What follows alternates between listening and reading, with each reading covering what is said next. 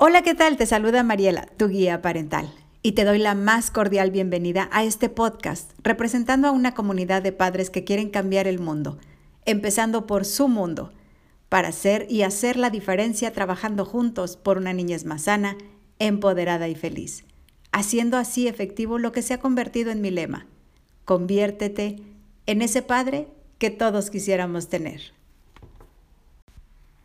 Yo pensaba que pedir a un niño que se disculpara con un apretón de manos y pidiera una disculpa, así como obligarlo, pues a que haya un abrazo de reconciliación, mm, era una buena forma de que aprendiera a reparar sus errores. Sin embargo, hoy que estoy en el, en el camino de la paternidad efectiva y respetuosa, así como asertiva, he aprendido que no es así. ¿Sabes? Y no es que fuera malo, por supuesto que no, pero así es como lo habíamos venido aprendiendo y me gustaría explicarte el motivo.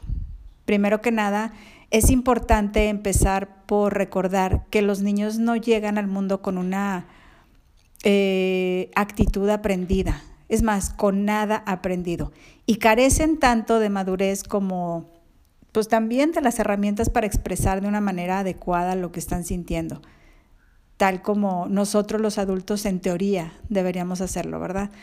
Obviamente, ningún padre queremos que nuestro hijo lastime a pues a otro niño, ni que por supuesto lo lastimen. Es por eso que la tendencia o una forma rápida de intervenir para detener una pelea, eh, lo hacemos porque queremos que nuestro hijo aprenda que esa no es una manera correcta de relacionarse, pero Además, por el que dirán. De verdad que eso pesa mucho. A lo mejor el pensar, eh, no, es que si no le digo nada a mi hijo, pueden pensar que soy un mal padre o una mala madre o que lo estoy mal educando. Pero como padres es parte de nuestro trabajo fomentar el respeto hacia los demás. Y las disculpas obligadas no sirven para educar en este propósito y según un, experimento realizado por un grupo de psicólogos de la Universidad de Michigan y Oxford, entre niños de 4 a 9 años más o menos, el niño que recibe las disculpas pues las acepta mejor y su reacción es más positiva. Eh, si se hace a voluntad, o sea, sin ser obligadas. Y piénsalo desde tu punto de vista como el adulto que eres hoy. Imagina que tienes una discusión y peleas con alguien. ¿Cómo te sentirías si te obligaran a disculparte? Que alguien te dijera, ya, ya, no discutas, abraza a tu cuñado y pídele perdón, ya. Seguramente lo que menos quieres o lo que menos te nace es disculparte, ¿cierto? Al menos no en ese momento. ¿Cuál sería tu reacción si a pesar de tu sentimiento te obligara a tu mamá a pedir perdón y darle un abrazo al otro. ¿Crees tú que la disculpa sería sincera? Obvio no. Y no solo eso, sino que además, ¿cómo te sentirías? Cada uno definitivamente necesita su propio espacio. Lo necesitan para tranquilizarse, para digerir lo que sucedió y también como para que las cosas se calmen y bajen de tono para poder encontrar una solución. Así de la misma manera sucede con los niños, dándole espacio, porque así como en el ejemplo, eh, pasa con los niños o en cualquier situación familiar. Y para que un niño aprenda a resolver sus propios desafíos con respeto, mm, no necesariamente debemos hacerlo sentir avergonzado y obligado a hacer algo que él no desea. Lo que necesita es un acompañamiento emocional de paciencia, amor y empatía.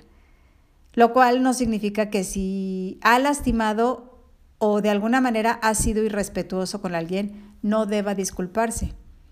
Nosotros como padres lo que hay que hacer antes que nada es ayudarlo a que se tranquilice, ya que pues solo cuando esté tranquilo podrá encontrar soluciones que ayuden. Y déjame decirte que abrazarlo funciona, invitándole al mismo tiempo a que ponga en palabras eso que siente, sin que lo juzgues ni, ni le reproches absolutamente nada.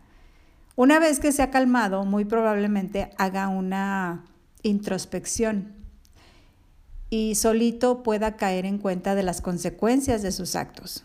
Pero ojo, esto aplicará única y exclusivamente a partir de los seis años en adelante. Antes no, porque aún no cuenta un niño con la suficiente madurez para entenderlo y necesita de tu ayuda. Es por eso que en caso de ser así, hay que explicarle lo que sucede.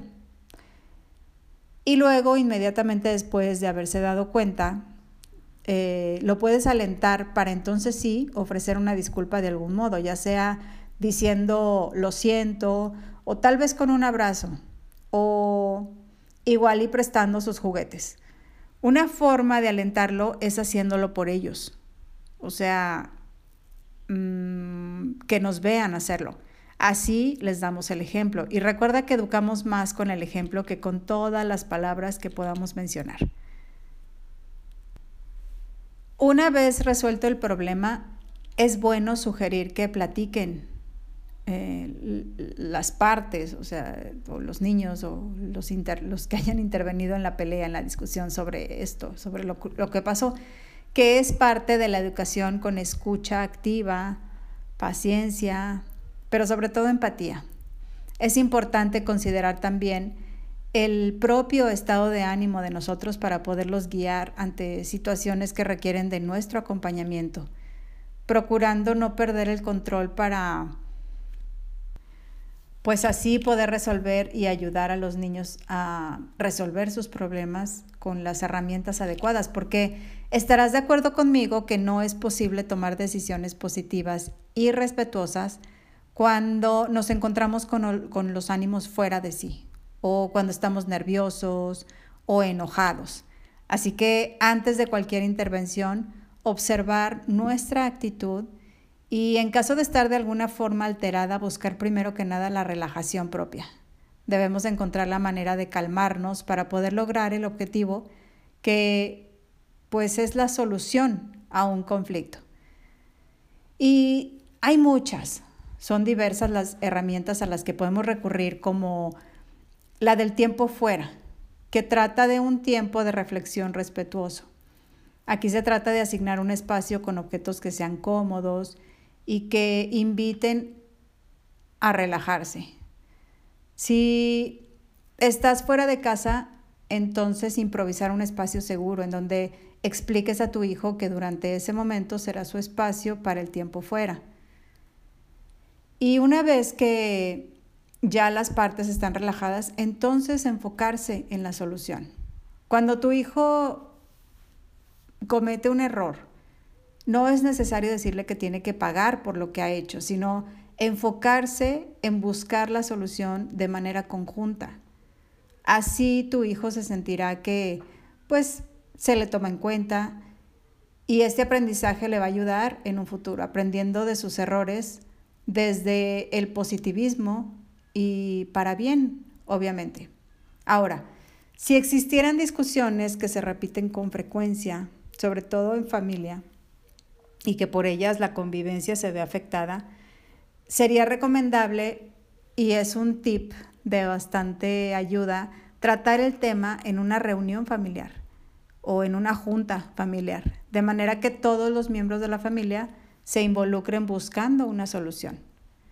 ¿Sabes? Las juntas familiares son una excelente herramienta de la disciplina positiva, ya que nos ayuda a fortalecer los lazos entre pues todos los miembros de la familia. Ayudan a reconocernos mejor eh, y a que podamos conocernos también, a conocer los diferentes puntos de vista y opiniones de cada quien. Lo importante aquí es escuchar y tener en cuenta las opiniones, porque además de que la solución se encuentra más rápido de lo que crees, los hijos se sienten tomados en cuenta y será más probable que se involucren en el hogar.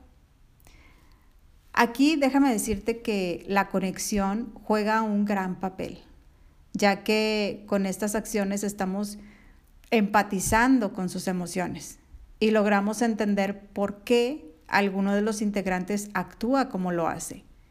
Y cuando logras esta conexión, tu hijo se siente parte de, se siente tomado en cuenta, entendido y atendido. Con ello su actitud cambia y viene lo que llamamos la reciprocidad. Créeme, de verdad que es increíble cuando viene esta, esta ayuda o esta respuesta por parte de tu hijo.